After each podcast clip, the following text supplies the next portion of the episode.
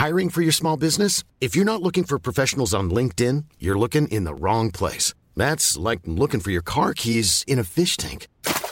LinkedIn helps you hire professionals you can't find anywhere else, even those who aren't actively searching for a new job but might be open to the perfect role. In a given month, over 70% of LinkedIn users don't even visit other leading job sites. So start looking in the right place. With LinkedIn, you can hire professionals like a professional. Post your free job on linkedin.com slash people today.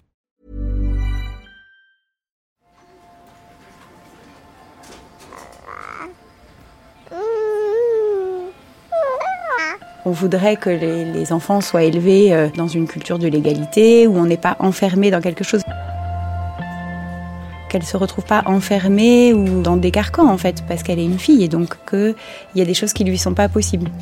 Les sociétés ont organisé donc la population en deux groupes pour maîtriser justement la fécondité et la natalité. Ils ignoraient que ce serait aussi dur que ça, je pense. Ouais, ils doivent vivre un enfer. Pourquoi tu m'as jamais aimé? T'aimer? Mais qui a dit que je dois t'aimer? C'est qu'il s'agit de déconstruire l'existant pour créer du nouveau. Hmm. Et le nouveau, c'est la parentalité. Bienvenue dans mon cabinet. Je suis Mathilde Bouichou, psychologue clinicienne spécialisée en périnatalité. Je reçois, j'accompagne des femmes, des hommes, des futurs parents, des couples aussi, autour de toutes les questions euh, qu'ils peuvent se poser sur euh, leur parentalité, leur devenir parent. Euh, Ça peut aller lorsqu'ils s'interrogent sur leur désir d'enfant, aux difficultés qu'ils peuvent rencontrer pendant la grossesse, aux questions d'infertilité, au parcours de PMA, et puis aussi autour de toutes les questions éducatives qui peuvent se poser avec leurs enfants. Bonjour Carole. Bonjour. Qu'est-ce qui vous amène aujourd'hui, Carole? Alors, euh, ben, je viens parce que je me pose un peu des questions sur euh, ben, la façon euh, d'élever et d'éduquer ma fille, sans forcément rentrer dans les stéréotypes de genre ou dans des carcans, en fait, en fonction du fait qu'elle soit une fille et pas un garçon. Hmm. Elle a quel âge votre fille? Elle a 6 ans. Ok. Quelles difficultés vous pouvez rencontrer? Ben, je dirais que la première difficulté, c'est que euh, il y a moi ce que je peux euh, penser, vouloir euh, transmettre, la façon dont j'ai envie de, faire. Mais euh, bah, évidemment, je suis pas toute seule euh, dans son environnement et tant mieux pour elle. Et du coup, bah, il y a tout un tas d'influences que euh, bah, que je maîtrise pas. Donc euh, de fait, euh, je pense par exemple à l'entrée à l'école. Euh, quand elle était toute petite, c'était assez facile en fait. Et puis à partir de l'entrée à l'école, elle a commencé à vouloir mettre des jupes, mettre du rose, enfin des choses que que j'avais pas particulièrement. Enfin, c'était pas interdit, mais voilà, c'était pas forcément des choses que qu'il y avait beaucoup ou je trouvais ça pas très pratique en fait. Et puis, ben voilà, l'école, les influences des autres, déjà, ça amène un, voilà, d'autres choses qui font que ben, on fait plus tout à fait euh, comme euh, comme on avait prévu de faire. Et puis après, ben, il y a d'autres questions. Il y a, euh, par exemple, euh, quelque chose qui est, qui est important pour moi, c'est le fait qu'elle soit pas coupée des, des autres. hein. Il y a ce qui est super à la mode, qui, qui est pas forcément dans ce que moi j'ai envie de transmettre, mais en même temps, ben, je veux pas qu'elle soit coupée, qu'elle se sente, euh, voilà, pas autorisée à faire des trucs que ses copines font, par exemple, ou ses copains. Et donc, bah, toutes ces influences-là aussi, elles, euh, elles sont présentes. Et donc après, c'est Vous avez des exemples précis de Euh. choses qu'elle vous demande et avec lesquelles finalement euh, vous n'êtes pas tout à fait euh, à l'aise ou ok ou que vous aimeriez que ça soit un peu différent? Mais par exemple, euh, elle adore les films Disney, alors euh, qu'elle regarde souvent chez mes parents. Euh, J'avais mis des petits vétos sur genre Blanche Neige ou parce que en fait il y a plein de choix aujourd'hui. Donc quitte à pouvoir choisir, je préfère des choses qui sont un peu un peu moins caricaturales et un peu moins sexistes, on va dire. Bon, et il se trouve que euh, bah, finalement, elle a trouvé le moyen de découvrir Blanche-Neige d'une autre manière. Voilà, et donc, euh, ben voilà, elle en a entendu parler, et puis ça l'a fait beaucoup rire, elle aime bien écouter les musiques, et donc elle me dit « Ah, mais maman, euh, pourquoi tu la trouves bête Blanche-Neige ?» Et donc, donc voilà, finalement, les enfants, ils sont assez malins, ils arrivent vite à trouver ce qu'ils ont besoin de trouver, ils vont aller le chercher ailleurs.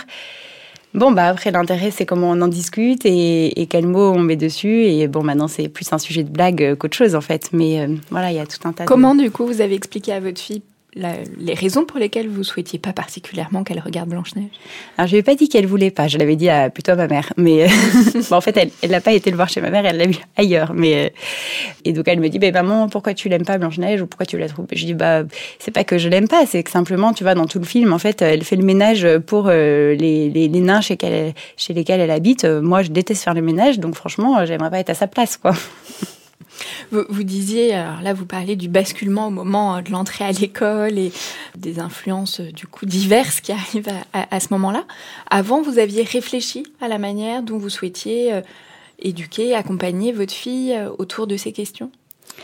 Oui, parce que euh, bon, moi, ça fait plusieurs années que je, je, suis engagée dans des associations féministes, donc on a, c'est des questionnements qui, qui, qui, viennent beaucoup, parce que c'est, c'est, ça fait partie intégrante du, de, de, voilà, des revendications de dire qu'on, qu'on voudrait que les, les, enfants soient élevés euh, euh, dans une culture de l'égalité, où on n'est pas enfermé dans quelque chose. Je crois que c'est ça qui, qui était important pour moi, c'était pas tant de, de, vouloir à tout prix que tout soit pareil ou quoi, mais c'était plutôt que qu'elle se retrouve pas enfermée ou voilà dans, dans des carcans en fait parce que euh, parce qu'elle est une fille. Et donc et ça pour moi c'est un ce serait un problème parce que ça veut dire que il y a des choses qui lui sont pas possibles. Mais l'inverse serait vrai aussi c'est-à-dire que interdire l'univers des princesses à un petit garçon ou euh, du coup lui interdire de se projeter dans des métiers du soin par exemple je pense à des plus grands bah, c'est aussi une forme de, de carcan. Donc euh, donc oui j'avais déjà réfléchi à tout ça et, et j'avais envie de ben, voilà, de lui proposer euh, quelque chose de, pas trop genré et de pas trop enfermant. Quoi.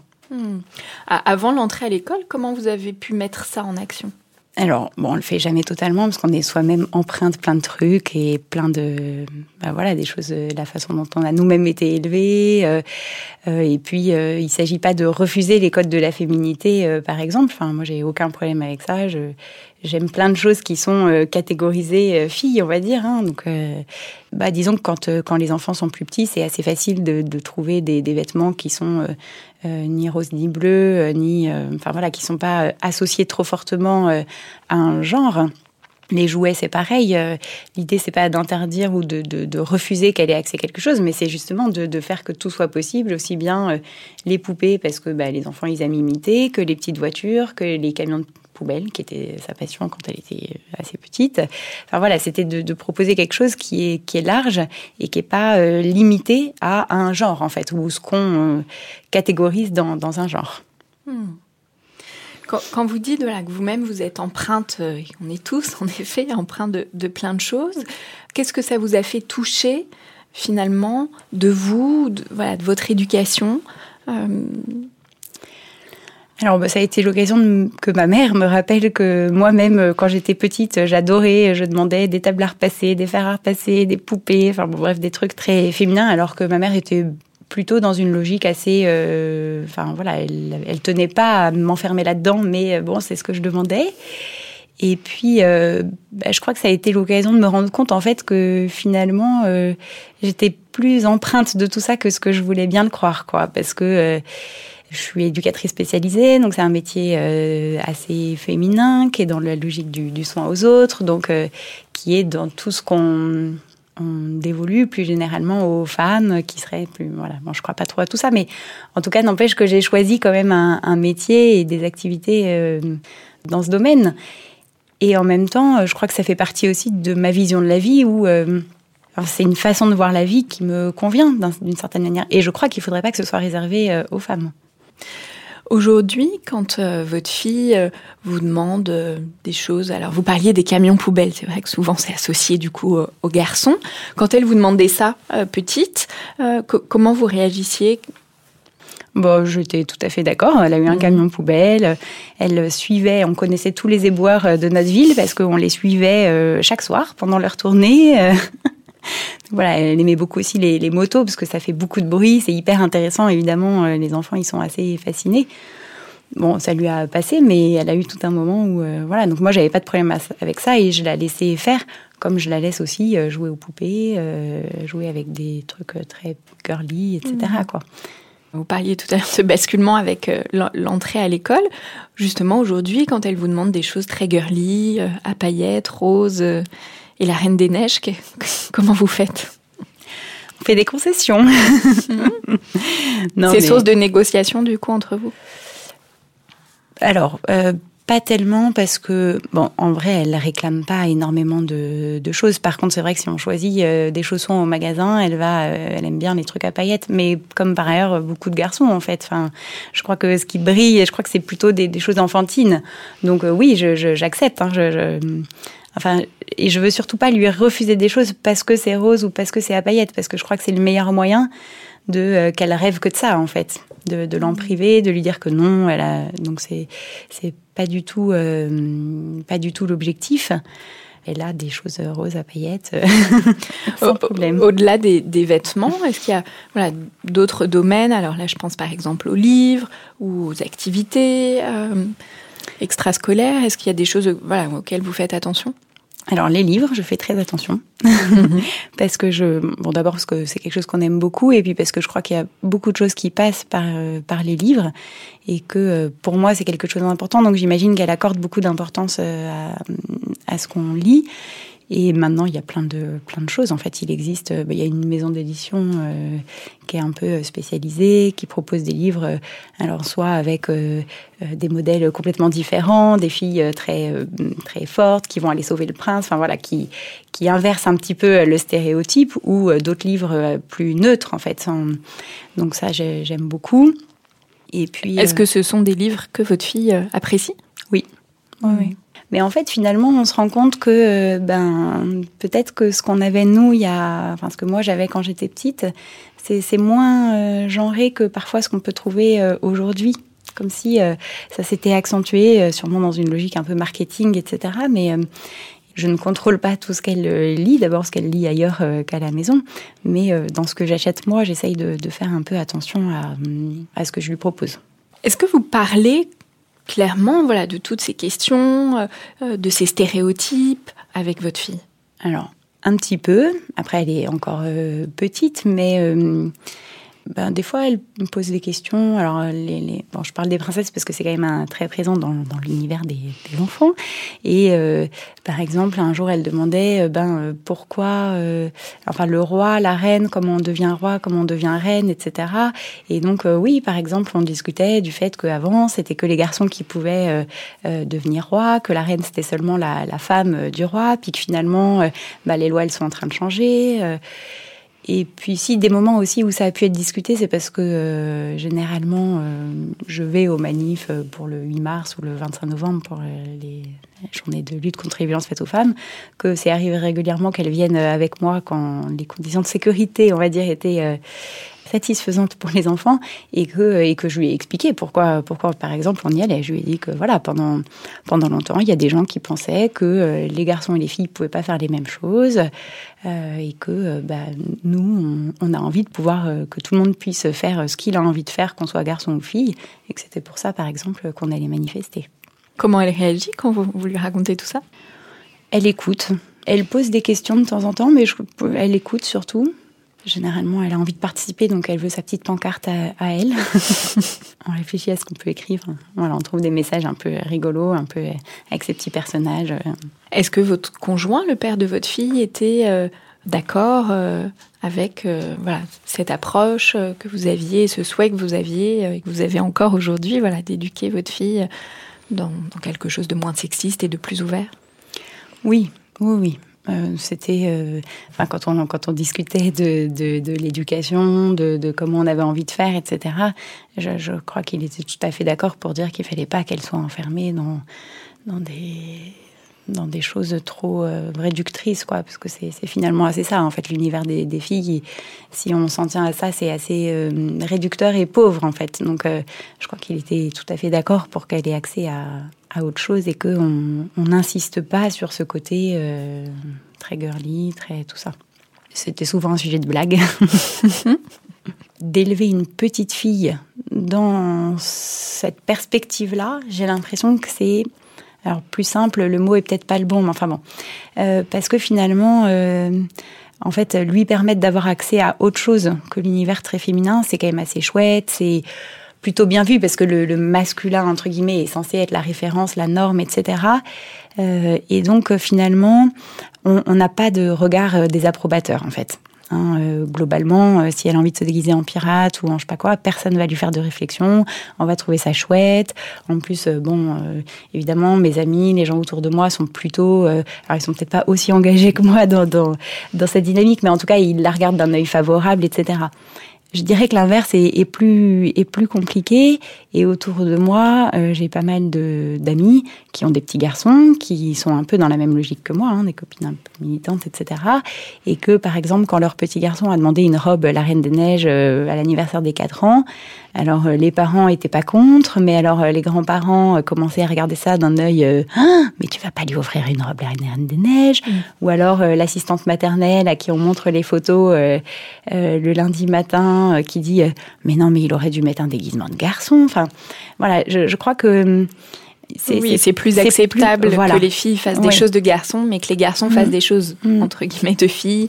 C'est un peu moins acceptable. comme si euh, finalement le, le, féminin était encore assez, euh, enfin est toujours euh, assez dévalorisé et qu'un garçon qui qui s'abaisserait à, à, faire ça en fait, alors au mieux serait vu comme un, un homosexuel en puissance et au pire voilà serait assez assez mal vu ou, en tout cas on va systématiquement lui remettre l'étiquette c'est-à-dire ça c'est un truc de fille. Alors que euh, euh, le camion poubelle par exemple, peut-être quelqu'un m'a dit une fois euh, ah elle aime bien aussi les trucs de garçon, mais peut-être une personne me l'a dit, mais voilà ça, se limite à ça. Je, crois que surtout dans la petite, enfin dans l'enfance, voilà c'est plus facile dans ce sens-là. En tout cas c'est pas mal vu. Dans cette éducation non sexiste, est-ce qu'il y a quelque chose qui est difficile pour vous? Ou qui est une question ou qui vous met en difficulté? Je ne sais pas si c'est en difficulté, mais c'est plein de, enfin c'est des petites questions euh, tout le temps. Par exemple, euh, je sais pas, l'autre jour il y avait des enfants euh, dans, dans, la résidence qui jouaient avec des, des pistolets et c'était des garçons. Et bah, par exemple, moi j'ai pas envie qu'elle joue avec des pistolets, pas parce que c'est une fille, mais parce que, enfin moi ça me fait pas du tout rire comme comme jouet. Et ça c'est un aspect de la masculinité, je mets avec des guillemets évidemment, hein, mais euh, euh, en tout cas c'est quelque chose que j'ai pas envie euh, vraiment. Enfin, je, trouve que jouer à la guerre c'est pas drôle du tout, que c'est pas voilà. Et, donc du coup, bah bon, au final, je vais pas l'empêcher de jouer avec le, le, jouet. Je vais pas aller voir les parents pour leur dire ah bah non, je veux pas. Il y a ma fille à côté. Voilà, donc c'est plutôt des choses comme ça, mais bon, c'est pas seulement lié au fait que ce soit non sexiste, c'est un peu plus large que ça, mais oui, c'est là aussi la valeur symbolique des mm. jeux et euh, ce que mm. ça peut transmettre euh, derrière mm. également. Et après, dans difficile, non, c'est questionnant, c'est hyper stimulant. J'ai de la chance, c'est qu'autour de moi, euh, j'ai par exemple des parents qui sont d'accord avec ce positionnement-là, donc qui vont pas ni m'empêcher de le faire, ni ni lui dire carrément autre chose quand elle est chez eux, par exemple. Donc il y a un environnement cohérent avec ce que ce que vous proposez. Hmm. Et, je dirais que l'autre difficulté, mais elle revient un petit peu à ce qu'on se disait au début. Je pense aussi que les enfants apprennent beaucoup euh, bah, en regardant, avec le modèle, etc. Et que la difficulté, c'est que des fois, j'ai l'impression que moi-même, en fait, je suis effectivement, bah, je, fais un métier du soin, j'aime beaucoup la danse, c'est quelque chose que je partage, que j'ai partagé avec elle et qu'elle aime bien aussi. Et donc, des fois, je me dis que bon, alors il y a plein de choses que je propose de non genrées ou de, choses comme ça, mais que finalement, dans le modèle que je lui donne, des fois, je, je, je suis moi-même un peu, euh, alors pas un cliché quand même, mais en tout cas voilà que, que je suis moi déjà bien ancrée dans, dans quelque chose. Après, je pense aussi qu'elle voit de moi autre chose, euh, que euh, je suis une petite personne douce, fragile, enfin voilà. Mais c'est vrai que voilà, la difficulté, elle est là aussi, elle est dans, dans ce qu'on est. Alors c'est pas une difficulté ce qu'on est soi, mais en tout cas dans le modèle qu'on propose et où qui est emprunt, bah voilà, de de toutes ces questions et de toutes ces, enfin, stéréotypes, en tout cas de, cette façon de genrer comme ça les, choses. Quoi. Merci beaucoup, euh, Carole. Je vous propose maintenant euh, qu'on se connecte euh, avec Amandine Ancevich. Bonjour, Amandine Ancevich. Bonjour. Vous êtes consultante et formatrice sur l'égalité femmes-hommes, cofondatrice et présidente de l'association Parents et Féministes. Vous êtes également l'autrice avec Manuela Spinelli du livre Éduquer sans préjugés qui vient de sortir euh, aux éditions Lattès. Dans mon cabinet, certains parents que j'accompagne s'interrogent comme Carole sur euh, les stéréotypes de genre et sur la manière d'élever leurs enfants de façon plus égalitaire, de sortir de ces stéréotypes bleu pirate et foot pour les garçons, euh, rose nœud et danse pour les filles. Cependant, s'affranchir de ces représentations n'est pas toujours euh, aussi simple. Et puis, comme vous nous l'avez dit aussi, Carole, comment s'affranchir de certaines injonctions véhiculées euh, par la société, par l'école, voilà, ce qui peut amener certaines formes de pression. Tout d'abord, Amandine, peut-être pourriez-vous nous rappeler ce que c'est que le genre? C'est important de bien distinguer le sexe et le genre. Le genre, ce sont les codes sociaux qui sont rattachés à un sexe biologique. Donc quand on parle de sexe, on est du côté de la biologie, et quand on parle de genre, on est du côté du social, du culturel. ce qui est aussi important de dire, c'est que les deux sexes et les deux genres auxquels on est habitué à faire référence, ils sont euh, restrictifs, notamment pour ce qui est du sexe, il y a des variations biologiques plus importantes que euh, simplement deux sexes, des variations hormonales. Euh, je peux donner l'exemple de, sportives qui ont été euh, qualifiées de pas assez féminines parce que le taux d'hormones ne correspondait pas à ce, qui, ce que voulaient les instances olympiques, par exemple. Donc, on est en tout cas habitué à fonctionner avec deux sexes et deux genres. Mais du côté du sexe, on est vraiment du côté de la biologie, pour le faire simple, et du côté du genre, on est du côté des, des codes, donc de, choses qui sont évolutives selon euh, le lieu, selon l'époque. Hmm. Selon la société, la culture. Et donc on peut avoir un sexe, mais se revendiquer d'un autre genre. Tout à fait. Ce qui est aussi intéressant, euh, je trouve, de savoir, et ce qu'on a partagé dans le livre, c'est de comprendre d'où vient cette euh, classification. En gros, pour qu'il existe une société, pour que, par exemple, un pays, une nation, un gouvernement, un royaume ait euh, de la force, il faut qu'il ait une population. Et pour avoir une population, il faut avoir euh, des bébés, et pour avoir des bébés, il faut avoir des femmes. Les femmes, généralement, ce sont euh, des personnes qui biologiquement ont un appareil génital femelle. Et donc, les sociétés ont organisé donc la population en deux groupes pour maîtriser justement la fécondité et la natalité. Donc euh, en gros, euh, on a naturalisé le fait d'organiser la société en deux groupes et c'est aussi pour ça que euh, dans les périodes de faible natalité, les États ont cherché à contrôler tous les savoirs autour du corps des femmes, donc contrôler les sages-femmes, faire la chasse aux sorcières. C'est vraiment quelque chose d'organisé socialement et pour contrôler les femmes, c'est plus facile de euh, les dévaloriser, de leur faire faire tout un travail déjà reproductif euh, qui est, dont on a besoin, dont la société a besoin pour euh, pour exister. Donc faire des enfants et puis s'occuper de rendre un, un, foyer fonctionnel, faire à manger, faire le ménage, voilà tout ce travail là qui est indispensable et répétitif. Et c'est aussi très pratique de leur faire croire et de faire croire à tout le monde que ça ne vaut rien et que c'est normal qu'elle le fasse et que c'est normal qu'elle le fasse sans se plaindre. Donc ça, ça explique la hiérarchie qui existe entre les deux sexes et les deux genres. C'est-à-dire qu'on va, on a intégré le fait que euh, tout ce qui est rattaché au, féminin, c'est moins bien. Et donc, par exemple, quand euh, tout à l'heure on parlait de tout ce qui est univers girly, on a du mal aussi avec le fait que nos, nos filles puissent aller vers ça parce que on sait que socialement, c'est dévalorisé.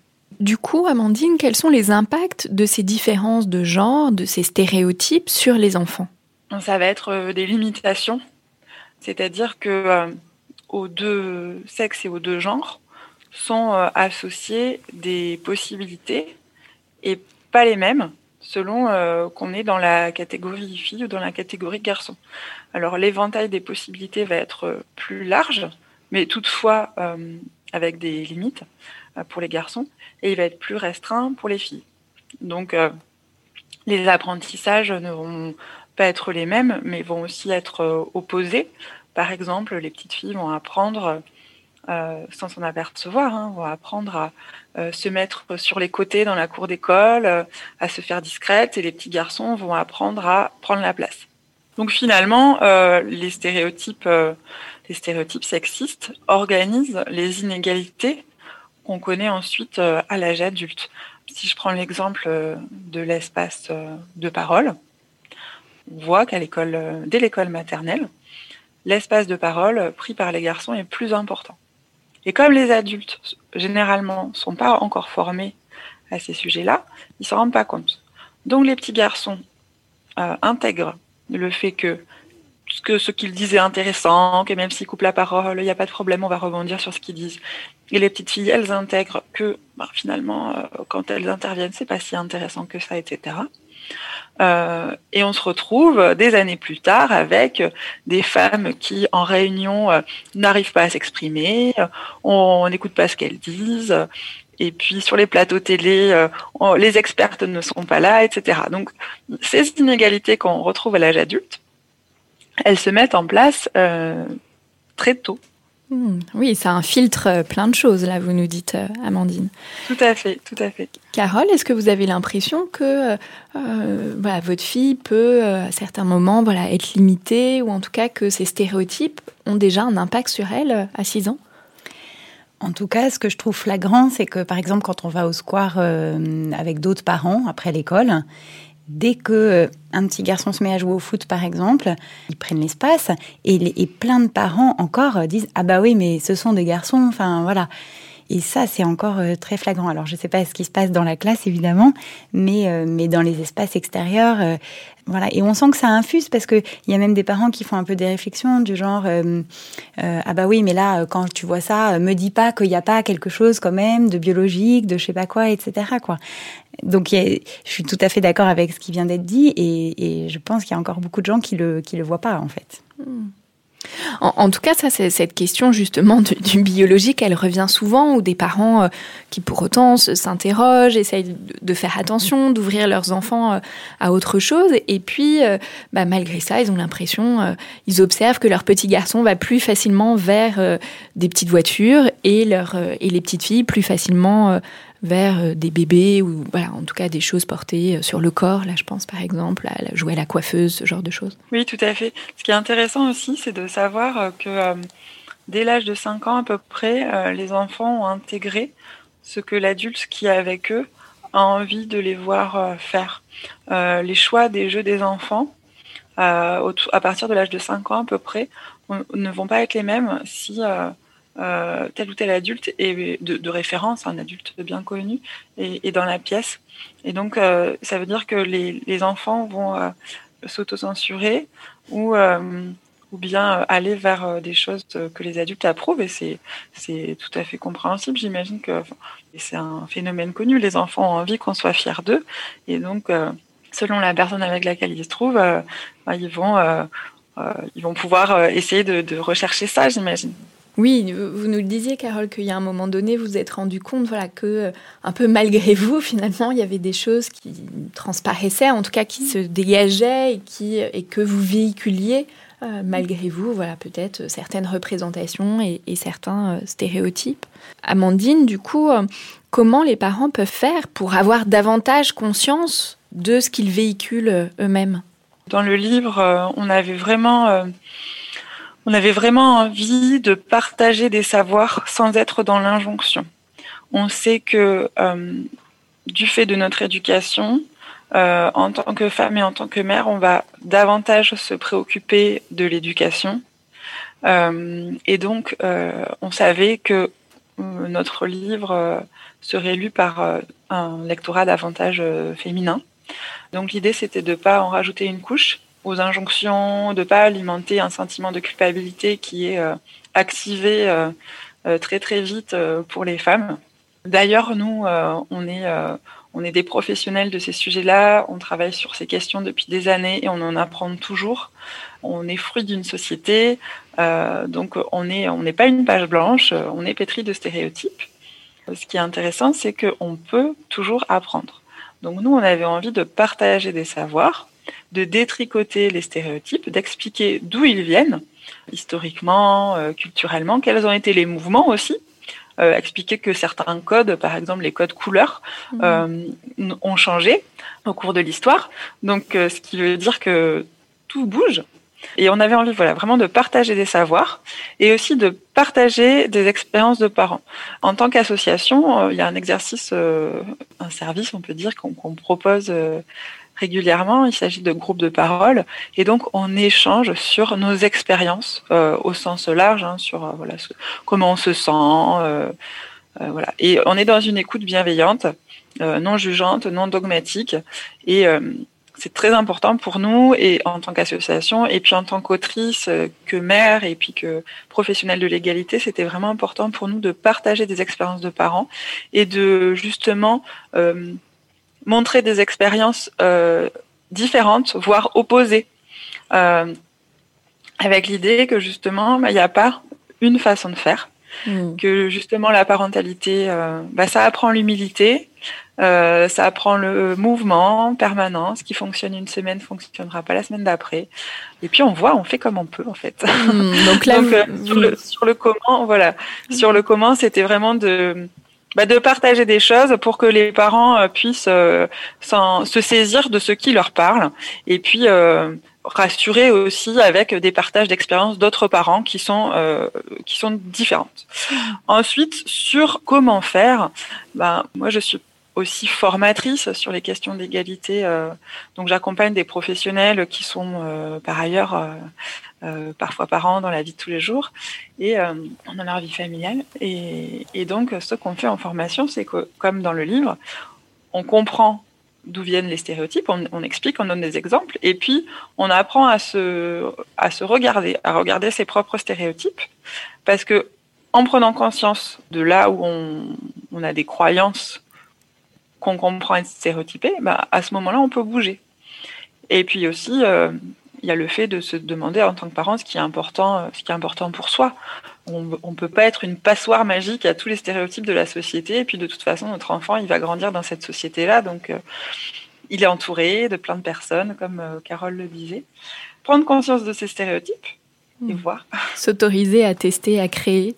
En, tout cas, dans votre livre, euh, vous posez plein de questions, vous amenez vraiment le, lecteur justement à, s'interroger sur ses croyances, sur euh, ce qu'il véhicule hein, malgré lui. Et il y a une question, moi, que j'ai retenue, c'est est-ce que j'aurais réagi de la même manière si, euh, alors si mon enfant est une fille, est-ce que j'aurais réagi de la même manière si c'était un garçon et inversement Voilà, de pouvoir aussi un peu se, décaler et, se questionner? Oui, oui, complètement. Bah, c'est, euh, on a aussi euh, partagé euh, nos expériences de, de mère féministe et c'est, c'est une question que nous, on utilise et qui nous parle en tant que mère. Donc, d'autres mères, d'autres pères pourront se l'approprier si ça leur parle.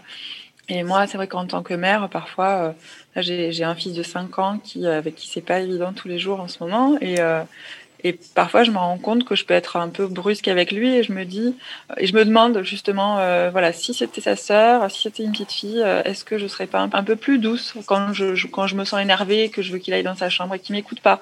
Est-ce que euh, je le, je le prendrais comme ça par le bras en lui disant, allez, ça suffit Et mine de rien, ça m'aide un petit peu à tempérer des choses. C'est un outil de plus pour moi. Ça fonctionne avec moi. Mmh. Oui, il y a plein d'autres outils. Il s'agit pour chaque parent de trouver l'outil, l'outil qui lui convient. Hmm. En tout cas, cette approche hein, binaire euh, du monde. Vous nous avez expliqué un peu d'où ça venait, euh, euh, Amandine. Alors, voilà, en ce qui concerne le monde de nos enfants, et Carole, vous, nous l'avez bien dit, hein, il y a plein de domaines qui sont vraiment empreints de cette vision-là. Le premier domaine, c'est la question des émotions. Amandine, quelles sont les croyances voilà, autour des émotions. En tout cas, euh, on peut entendre qu'il y aurait des émotions pour les filles, des émotions pour les garçons. Oui, effectivement. Donc, euh, avec euh, l'organisation de la société qu'on connaît depuis des siècles, c'est-à-dire que les deux sexes et les deux genres sont censés se compléter et puis hiérarchiser. Donc il y en a un qui est mieux que l'autre. Donc sur les émotions, bah, ça va être pareil. Finalement, on est tous et toutes en tant que, que, qu'être humain traversé de, diverses émotions, sauf que l'apprentissage euh, des émotions, il n'est pas encouragé de la même façon selon si on est fille ou un garçon, et puis qu'il est socialement plus ou moins bien vu euh, selon si on est une fille ou un garçon. Par exemple, la colère ou les pleurs, la tristesse. Euh, donc il y a du coup cette, cette croyance binaire elle fonctionne pour les émotions. Donc, euh, on va considérer que les femmes sont euh, davantage dans euh, des émotions, des émotions, mais pas toutes les émotions d'ailleurs, hein, des émotions plus inutiles, dans la plainte, dans l'incapacité à se raisonner. Mais ça, ce sont aussi des, arguments qui ont été utilisés pour les pour les sortir de l'espace public, pour leur enlever des droits. Hein, finalement, pourquoi faire Pourquoi euh, est-ce que des femmes pourraient être citoyennes s'ils sont incapables de réfléchir de façon rationnelle hein, c'est, Tout ça s'explique aussi. Et puis donc du côté des, hommes, on aurait plus la raison, le contrôle, l'autorité, etc. Ce sont des choses qu'on retrouve encore aujourd'hui quand on va avoir plus de mal à accepter les pleurs d'un petit garçon euh, et plus de mal aussi à accepter euh, peut-être euh, la, prise de parole longue d'une fille ou sa colère. alors que si on se demande quelles sont l'utilité de l'expression, déjà de la reconnaissance des émotions et de l'expression des émotions, là on peut se dire que peut-être il y a un intérêt à donner un éventail large d'émotions. Sur la colère, euh, on a l'habitude de, se dire qu'il est normal que les garçons accèdent à la colère, enfin, on, va, les laisser plus facilement piquer des crises, etc. Et finalement, euh, ça me fait penser à un ouvrage qui vient de sortir sur, euh, je crois que ça s'appelle Le coup de la virilité. Finalement, on laisse se, déverser la colère des garçons, on ne leur apprend pas à maîtriser, à faire quelque chose de constructif de leur colère, ou en tout cas qu'ils ne fassent pas de dégâts sur les autres. Et on, notre société les autorise à, la violence. Les hommes commettent énormément plus de violences qui sont coûteuses euh, pour la société que, que, les filles. Donc finalement, on a tout intérêt, euh, en tant que parents, notre société a intérêt à euh, permettre aux enfants de reconnaître la colère, de leur permettre de l'exprimer sans que sans nuire mmh. à autrui, sans se nuire à soi-même. Oui, sans qu'elle soit dévastatrice. Tout à fait. Sur les comportements à risque, sur euh, euh, les, euh, voilà, les comportements à risque pour ça ou pour les autres, on retrouve beaucoup plus de, comportements masculins. Donc ça, ça s'apprend. ou ça s'apprend, ça se désapprend, ou ça se ça, différemment dès l'enfance. Et de la même façon, en tant que femme, par contre, accéder à la colère et l'exprimer, c'est beaucoup plus compliqué. Ah oui, parce que les femmes en colère, elles sont hystériques. Euh, folle euh, et voilà, ça n'est pas légitime, euh, ça mm. n'est pas légitime. Donc c'est extrêmement frustrant de ne pas pouvoir exprimer ses émotions. Or, voilà, on en parle dans le livre. la colère, ça fait partie de nos émotions et mm. elle est aussi, ça peut aussi être une émotion très constructive. Déjà, de savoir reconnaître et nommer ses émotions. Euh, j'imagine que vous ne direz pas le contraire. Euh, euh, c'est intéressant, c'est mm. sain, ça fait du bien. Et puis ensuite, on peut en faire plein de choses. Nous, en, en tant qu'association, et d'ailleurs, c'est, je pense que c'est un peu l'histoire de, de, tous les mouvements sociaux, des luttes féministes. Voilà, on est, on est, on est en colère, on constate une injustice, on veut que ça change, on, se regroupe et on agit. En fait, la colère, elle, est, elle peut être très très belle, elle peut être mm. même joyeuse. Elle fait bouger les lignes. Par rapport aux pleurs, euh, dans votre livre, vous citez euh, une étude qui a montré euh, que les pleurs des, en tout cas que les parents répondent pas de la même manière aux pleurs des garçons et des filles, qu'il y aurait plus d'urgence dans les pleurs des garçons. Oui, tout à fait. on s'aperçoit que quand on, fait écouter même à, des adultes des pleurs et qu'on leur dit il s'agit de pleurs de filles, il s'agit de pleurs de garçons, c'est pas interprété de la même façon. Et l'idée selon laquelle les plaintes des femmes serait superficielle, serait pas à prendre au sérieux, finalement, elle a des répercussions, elle nous influence dans les réponses qu'on va avoir euh, par rapport à nos bébés. Les stéréotypes sont euh, ont un impact même sur euh, même sur nos comportements avec des tout petits bébés, même quand au moment de la grossesse, quand on imagine l'accueil de l'enfant. Mais bon, ce que j'ai aussi envie de dire, c'est que c'est qu'on a toute la vie pour construire euh, une, une éducation euh, plus égalitaire. C'est que voilà, les stéréotypes sont partout, mais ne nous affolons pas. Euh, avec un peu de réflexion et d'amour, on peut décaler plein de choses hmm. et on a du temps pour le faire. Oui, rien n'est inscrit dans le marbre pour toujours. Non. Carole, par rapport à cette question des émotions, est-ce que vous autorisez votre fille à être en colère? Oui, et comme elle me voit souvent en colère, pas contre elle, mais dans la vie, je, pense qu'elle a bien compris qu'on avait le droit d'être en colère et qu'on pouvait l'exprimer. Un, autre domaine, euh, alors vous nous en avez un peu euh, parlé, Carole, hein, euh, qui touche à cette vision binaire, c'est la question des, vêtements. Vous parliez là aussi de la grossesse, Amandine, et du fait voilà, que ces stéréotypes sont présents très très très tôt. et on voit bien dans les rayons déjà de puériculture voilà, qu'il y a d'un côté le rose et de l'autre côté du bleu. Au, milieu, il y a du blanc et du gris. Mais pourquoi, justement, il y a ces, codes couleurs? Alors, ces codes couleurs, euh, ils ont été euh, renforcés par euh, l'industrie, par l'industrie capitaliste pour vendre plus, tout simplement. Pendant très très longtemps, les couleurs des vêtements, elles étaient plutôt claires parce que la teinture, ça coûtait cher. D'ailleurs, les couleurs, que ce soit au niveau des vêtements ou au niveau du maquillage, c'était utilisé par, euh, les, par les, aristocrates, que ce soit des hommes ou des femmes. On mettait beaucoup de couleurs, des tissus de couleurs euh, pour montrer sa richesse. On se maquillait, on mettait des perruques, qu'on soit femme ou, homme, mm. pour montrer sa richesse.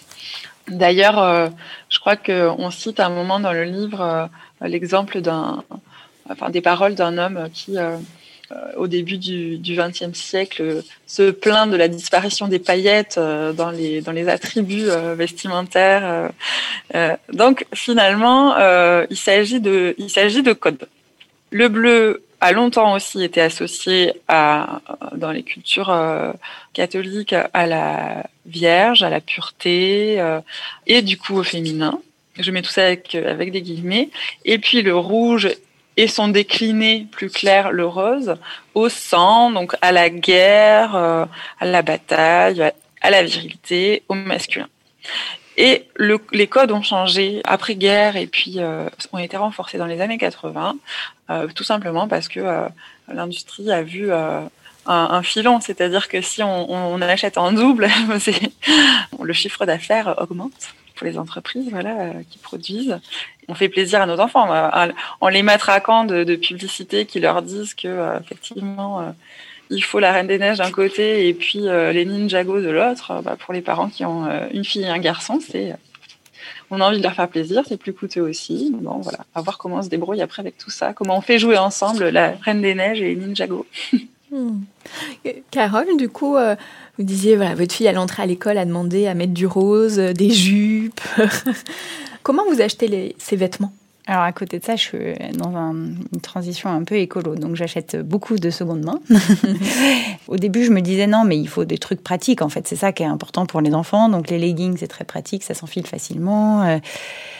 Et puis bon, bah maintenant elle est plus grande, donc euh, évidemment je fais avec elle. C'est plus compliqué de, de, choisir soit tout seul quand, quand, les enfants grandissent. Je crois que je ferai pareil avec un garçon ou une fille. Je, pense qu'il faut pas sexualiser les enfants. Euh, très tôt et que leur laisser le monde de l'enfance qui est qui est un monde voilà où on n'est pas dans ces pressions là de plaire à l'autre tout le temps etc je crois que c'est très important donc euh, elle demande, je dis oui ou non, mais à des choses qui, qui, qui quand même sont, sont, pratiques. Et en même temps, je vais pas lui refuser des robes. Moi, j'en porte, je trouve ça très chouette, j'adore ça. Enfin voilà, donc c'est, je crois que finalement, c'est aussi ce qu'on en dit. C'est-à-dire que, ben oui, par exemple, un jour on discutait des jupes et puis je dis, ben oui, pourquoi est-ce qu'un garçon ne pourrait pas mettre une jupe? Et elle dit, bah oui, c'est vrai. Alors en plus, je suis aidée parce que dans sa classe, il y a un garçon qui a les cheveux longs. Donc du coup, on peut dire, bah oui, les cheveux longs, c'est pas que les gars, c'est pas que les filles. Enfin, voilà, des choses comme ça. Elle a un petit copain qui adore les, les bijoux là euh, qui se collent, les, bijoux autocollants. Donc en fait, si on cherche bien, finalement, on trouve toujours dans son entourage ben, d'autres façons de faire. Ou alors l'un, ça va être les bijoux, l'autre les cheveux longs, l'autre, alors les jupes, c'est un peu plus rare quand même, mais mais, mais du coup, l'idée, en fait, plutôt que d'interdire ou d'obliger, c'est de, de montrer et de chercher dans l'entourage que finalement, tout peut être pour les deux. Voilà. Et je crois que ce qui est important, c'est ça, parce que parce que les enfants, de toute façon, ils veulent se ressembler. Donc évidemment, euh, si euh, tout le monde met des jupes, elle va vouloir mettre. Enfin, c'est un peu. Euh, voilà, mais, mais l'idée, c'est les mots qu'on met dessus et, et ce qu'on ouvre comme possibilité. Quoi. En, tout cas, là, ce que vous évoquez, ça me fait penser aux outils qu'a développé Maman Rodarde, euh, qui sont des, des, petits dépliants. Alors, il y a euh, voilà, tout ce que peuvent faire euh, les filles, tout ce que peuvent faire les garçons, et que les garçons, ben, voilà, il y a plein de stars qui mettent du maquillage, qui mettent du vernis, qui ont les cheveux longs, qui portent des jupes pour les garçons, et puis voilà, des, des, filles. En tout cas, c'est des choses qui sont en accès libre qu'on peut télécharger et qui sont vraiment très chouettes pour montrer voilà, d'autres exemples aux enfants. En tout cas, souvent, le fait qu'une fille porte des pantalons, euh, alors il y a la question des couleurs, mais il y a aussi souvent la question des petits logos. Voilà, il y a d'un côté les voitures, de l'autre côté les licornes euh, euh, et, les fées aussi. Voilà, il n'y a pas la question des, couleurs, mais aussi des, logos et, tout ça. Oui, je disais du coup, une fille qui va se déguiser en pirate, c'est plus acceptable qu'un petit garçon qui va se déguiser en princesse. Comment, voilà, souvent les parents qui décident de sortir un peu de la norme peuvent sentir une certaine, un certain jugement, une certaine pression. Comment on pourrait aider les parents à, se dégager de, ça, Amandine? Oui, mais déjà en comprenant, nous on est vraiment voilà sur euh, notre posture, c'est de nous dire bon, si on comprend d'où ça vient, déjà ça va un petit peu mieux. Si on n'est pas très à l'aise avec le fait que notre euh, petit garçon euh, y mettre une jupe ou se déguiser en reine des neiges au carnaval de l'école, c'est parce qu'on a intégré et que tout le monde a intégré le fait que le féminin a moins de valeur.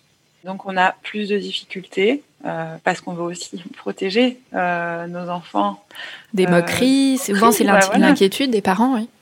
C'est ça, donc il y, a des enfants qui vont être, voilà, qui vont, avec qui on va pouvoir, si on en discute, qui vont se dire non, non, non, moi, moi c'est bon, j'y vais, je m'en fiche, et puis d'autres qui sont beaucoup plus sensibles. Il y a une inquiétude de la réaction des autres. Donc, nous, on est sur une posture de partage d'expériences. Donc, euh, les expériences que je peux vous partager, bah, c'est par exemple une mère qui va euh, trouver un ou une alliée ou plusieurs alliés. Euh, par exemple, une voisine qui, bah, qui a plein de jeux euh, très euh, très connotés féminins. Et puis euh, le petit garçon qui va justement profiter de, des moments avec cette cette copine pour accéder à cet univers là et se et avoir un regard approbateur des parents. Voilà. Déjà faire cette expérience de passer d'un univers à l'autre parce qu'il a bien intégré que on était dans deux univers. Avec l'entrée à l'école maternelle étant donné que l'éducation nationale n'a pas encore du tout formé l'ensemble des professionnels, eh bien, plein de stéréotypes passent.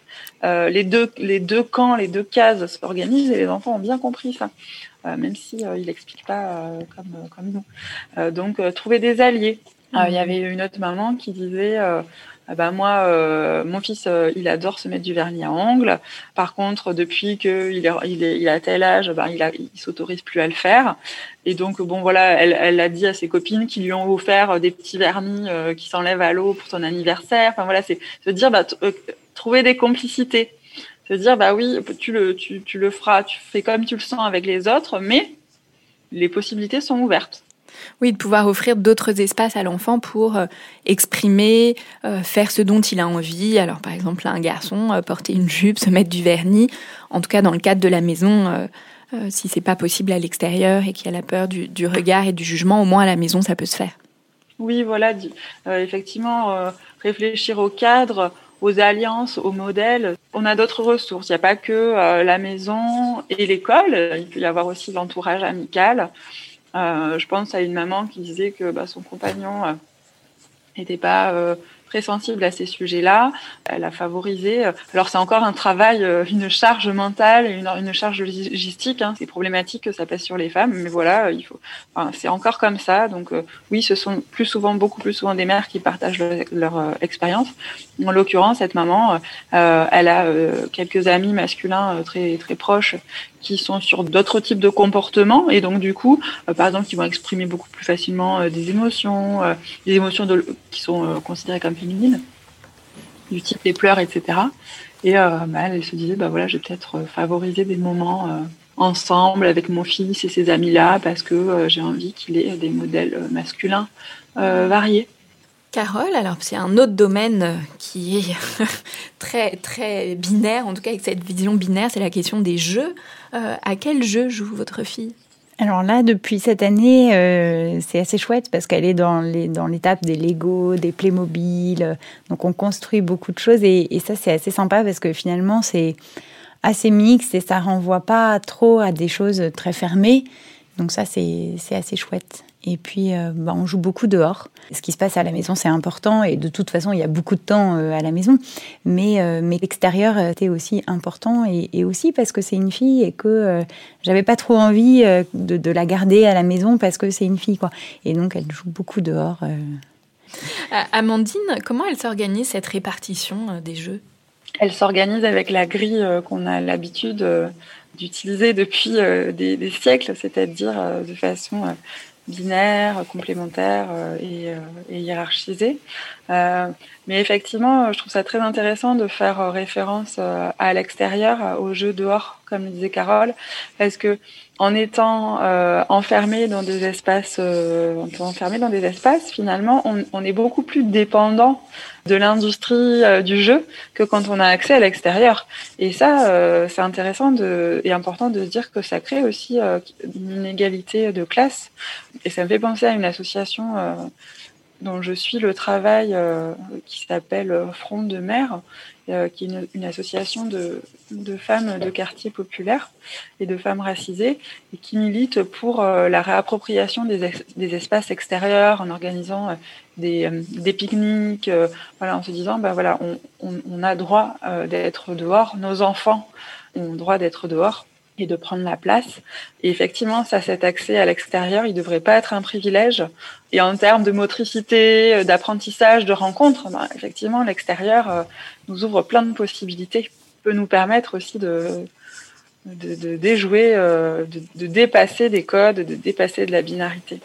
Oui, souvent les jeux tournés vers l'extérieur sont souvent considérés plus pour les garçons alors que les jeux tournés vers l'intérieur, vers euh, le, domestique, euh, le prendre soin, va être plutôt euh, considéré pour les filles.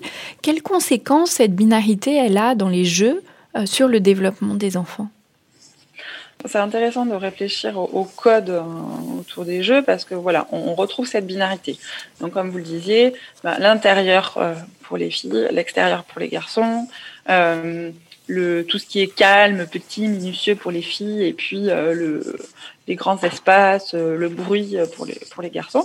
Donc, posons-nous la question de quelles, quelles expériences quels, euh, et quels apprentissages se mettent en place. Parce que c'est pas euh, une fois, c'est euh, répétitif, c'est permanent, c'est tous les week-ends, c'est tous les jours dans la cour de récréation, ou, le mercredi ou après l'école.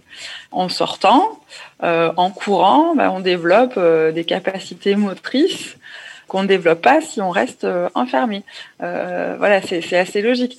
Si on, joue avec des jeux d'imitation du type euh, petite cuisine, euh, poupée, etc., on, on, développe des compétences langagières. Et c'est intéressant pour tout le monde de développer des compétences langagières et de développer des compétences motrices.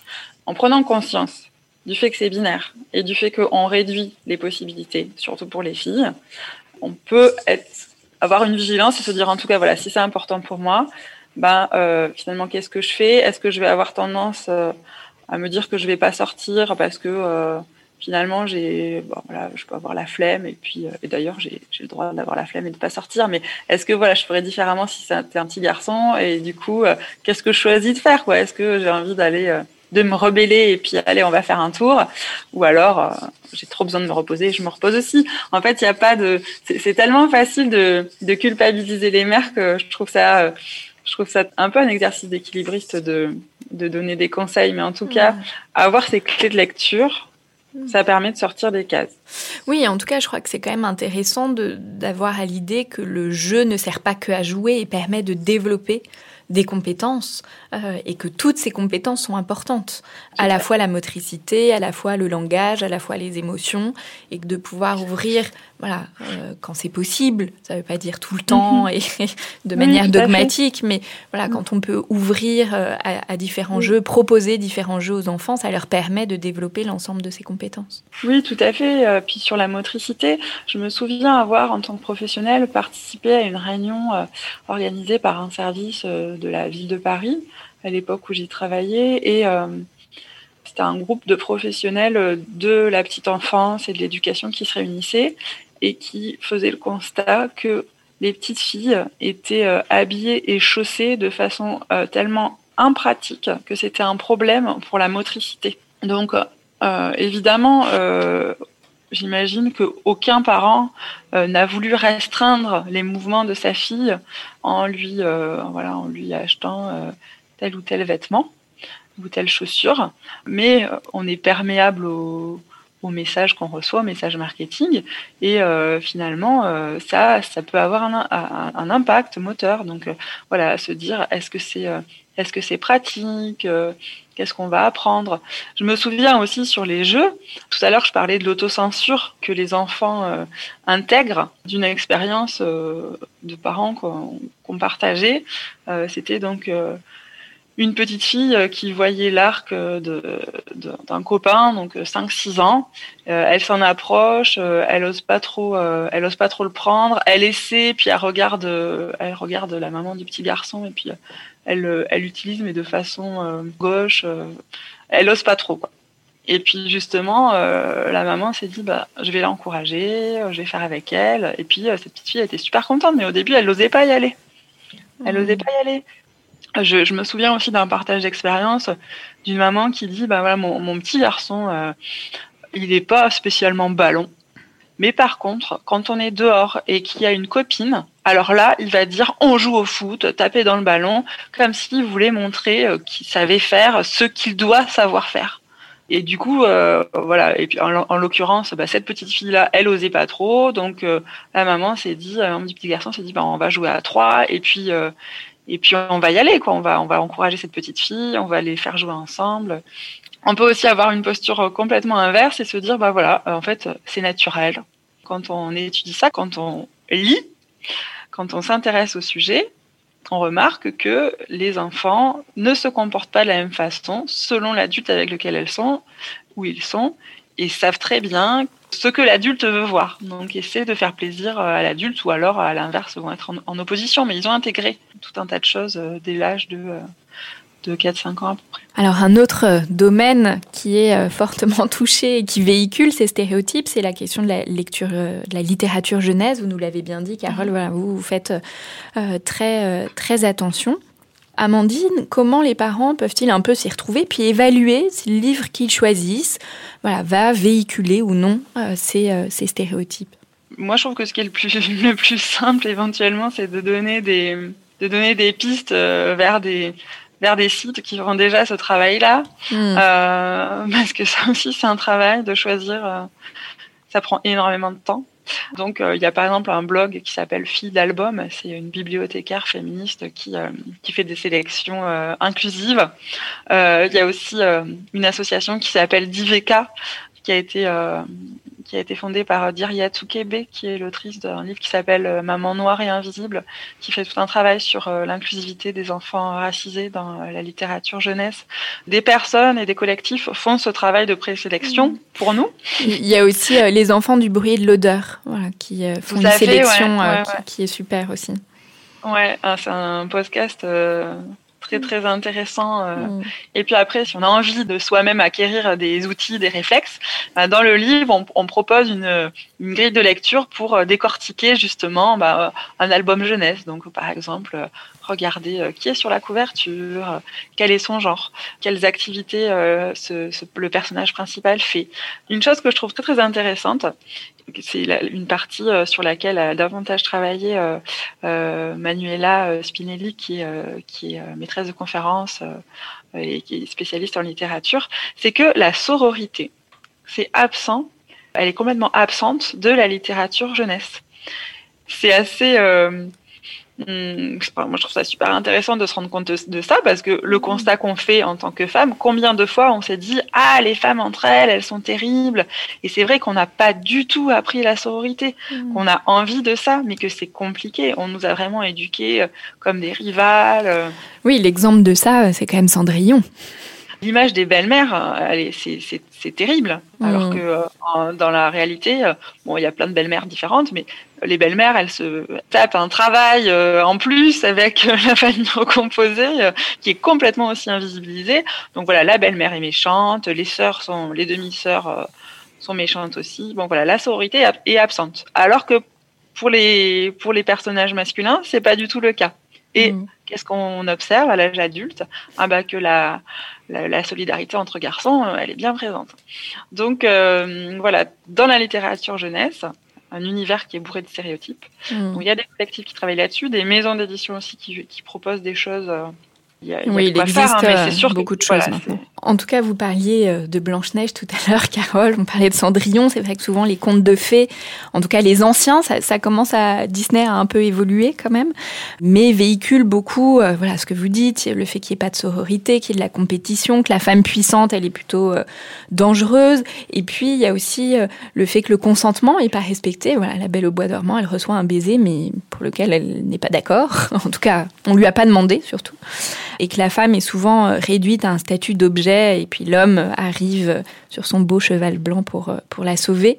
Comment, euh, en tout cas là j'entends, euh, j'entends ces mamans qui me disent mais moi ma fille, elle, un peu comme vous Carole, voilà, elle rêve de, elle, elle ne veut lire que, que ces histoires.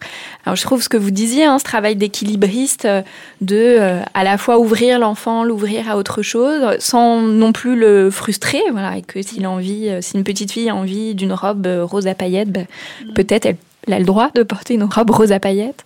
Du coup, j'ai envie de vous demander, est-ce qu'il faut quand même lire des, des contes de fées aux petites filles, aux petits garçons?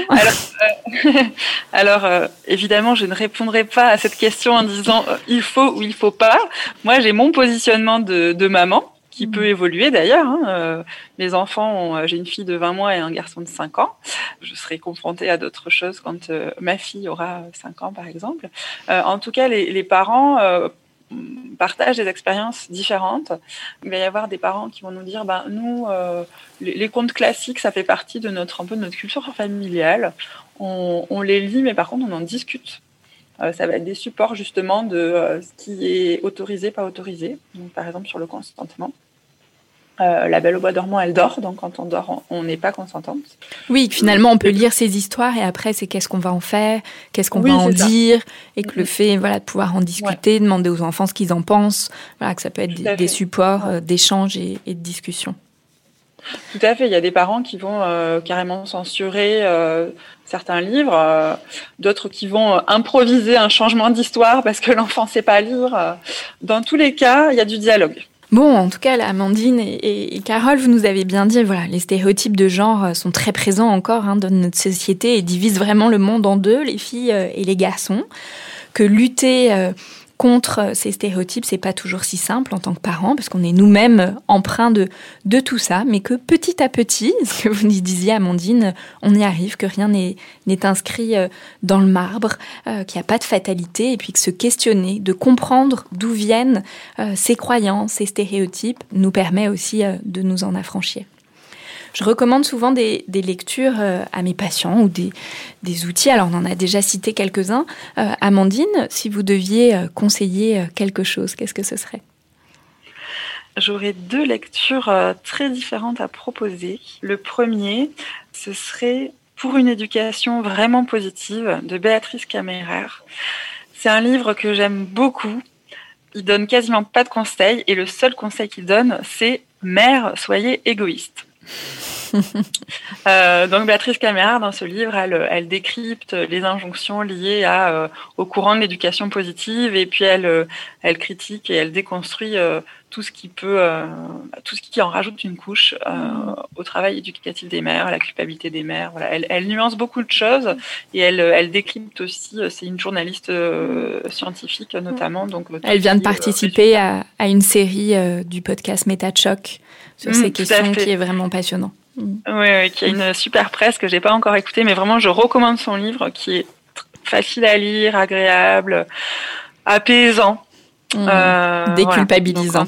déculpabilisant en tant que mère, c'est vraiment euh, un livre qui fait du bien. Et d'ailleurs, moi je me dis souvent que dans les moments où je suis égoïste, ben justement, je casse les clichés. Donc, donc en plus, en ne faisant rien, je peux même être antisexiste. Euh, et l'autre livre, ce serait euh, La puissance des mères de Fatima Wassak, qui est un livre merveilleux sur euh, les mères racisées des quartiers populaires. C'est un livre magnifique. Merci Amandine. Carole, est-ce que vous auriez quelque chose à nous recommander? Alors moi, en, venant ici, j'ai pensé à un livre euh, que je lis à ma fille. Alors euh, j'ai pas le nom de l'autrice, mais euh, le titre c'est Ma maman est bizarre. Et mmh. en fait, il est vraiment super parce que, alors en plus je m'y retrouve évidemment, c'est une maman solo. Je suis séparée du papa aussi, donc je trouve que ça montre un modèle de mère totalement différent. Et ça va un peu dans le sens de, de ce que vous disiez, Amandine, parce qu'en fait, elle, elle fait plein de trucs très différents, des trucs, euh, voilà, elle s'amuse avec ses copains, et puis sa fille, elle suit, et c'est génial. Enfin voilà. Et, et je trouve qu'il montre un autre visage de, de la maternité, où la femme, elle s'oublie pas, où euh, elle partage des choses chouettes avec sa fille, mais aussi avec d'autres, et, et c'est un peu alternatif, et, c'est, et il est vraiment très beau et, et très sympa, quoi. Alors moi j'aurais envie de recommander euh, un cahier de coloriage qui a été fait euh, par euh, l'association euh, Parents et Féministes qui est vraiment euh, très très chouette. Il y a aussi euh, mon super cahier d'activités antisexistes des éditions La Ville brûle. Il y a un autre livre de coloriage qui s'appelle C'est quoi ton genre? aux éditions Goater qui sont super également. Alors après, il y a des livres Comment le sexisme vient aux enfants de Brigitte Laloupe, Tu seras un homme féministe mon fils d'Aurélie Blanc, Filles, garçons, même éducation, guide pour une parentalité féministe de 0 à 3 ans de Phila Intika et de Elisa euh, Rigoulet.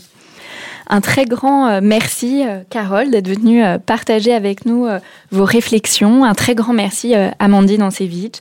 Je rappelle que vous êtes consultante et formatrice sur l'égalité femmes-hommes, présidente de l'association Parents et Féministes. Et puis, on n'a pas recommandé votre livre, mais on en a parlé plusieurs fois, évidemment. Voilà, allez lire absolument Éduquer sans préjugés, qui vient de sortir aux éditions Lattès. Pour ceux qui nous écoutent, vous pouvez nous suivre sur Facebook et Instagram pour continuer les échanges en toute bienveillance. Vous pouvez aussi nous écrire à l'adresse podcastparentalité au pluriel gmail.com. Si vous avez aimé, n'hésitez pas à mettre 5 étoiles sur Apple Podcast et on se retrouve dans un prochain épisode.